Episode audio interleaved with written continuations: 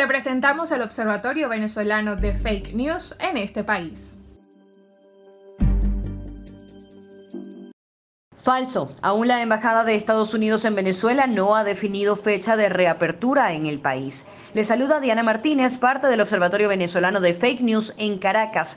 Como pólvora corrió en Twitter el mensaje de un diplomático estadounidense que señaló que la reapertura de la Embajada americana en Caracas está prevista para el segundo semestre de este año. El diplomático compartió recomendaciones en esta publicación que además señalaban. Número uno, usted necesitará tramitar una visa para visitar Estados Unidos. Número 2. Reconsidere sus opciones antes de cruzar el Río Grande. Y número 3. El refugio es una opción. Esto acompañado de un enlace que dirigía hacia la página oficial de la embajada. En realidad, la embajada de Estados Unidos en Venezuela cerró el 11 de marzo de 2019 y no ha anunciado la reapertura hasta el momento. Se mantienen suspendidos sus servicios consulares. Sin embargo, este bulo que se viralizó el 15 de agosto no ha sido el único. A finales del mes de junio de este año, una vez más, una representación del gobierno de Estados Unidos conformada, entre otros, por el embajador para Venezuela con sede en Bogotá, James Story, se reunió con el presidente Nicolás Maduro. También en esta reunión participaron Juan González, director del Consejo de Seguridad Nacional para el Hemisferio Occidental.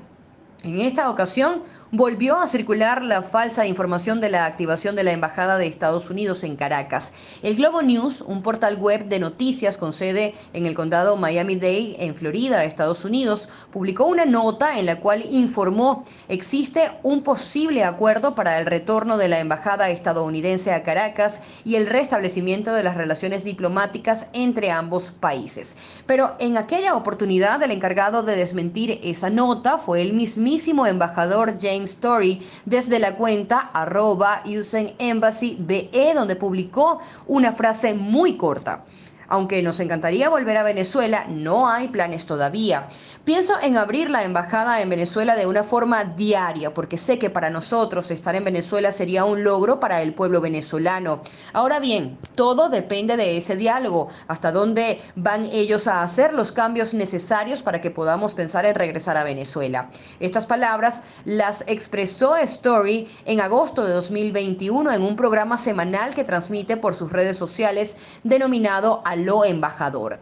La reapertura de la frontera con Colombia es otro de los temas debatidos por los usuarios en redes sociales. Varios bulos sobre las negociaciones inmediatas entre el país neogranadino y Venezuela circularon en enero y han resurgido tras la investidura de Gustavo Petro como nuevo presidente de Colombia.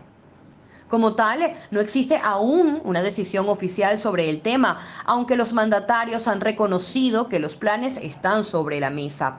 Por su parte, la Embajada del Reino de los Países Bajos en Venezuela ha aclarado dos veces en menos de 15 días que no existe una decisión sobre el tema de la frontera cerrada entre Venezuela y las islas caribeñas del Reino por fake news que declaran esta normalización. Las relaciones comerciales con las islas de Aruba, Bonaire y Curazao se detuvieron en 2019 cuando el gobierno de Nicolás Maduro decidió cerrar las fronteras aéreas y marítimas para evitar el ingreso de ayuda humanitaria. No caiga en bulos que atañen a la diplomacia o cooperación internacional. Generalmente cuando estas decisiones se toman, las embajadas o mandatarios de los países involucrados son los primeros que las dan a conocer con toda transparencia.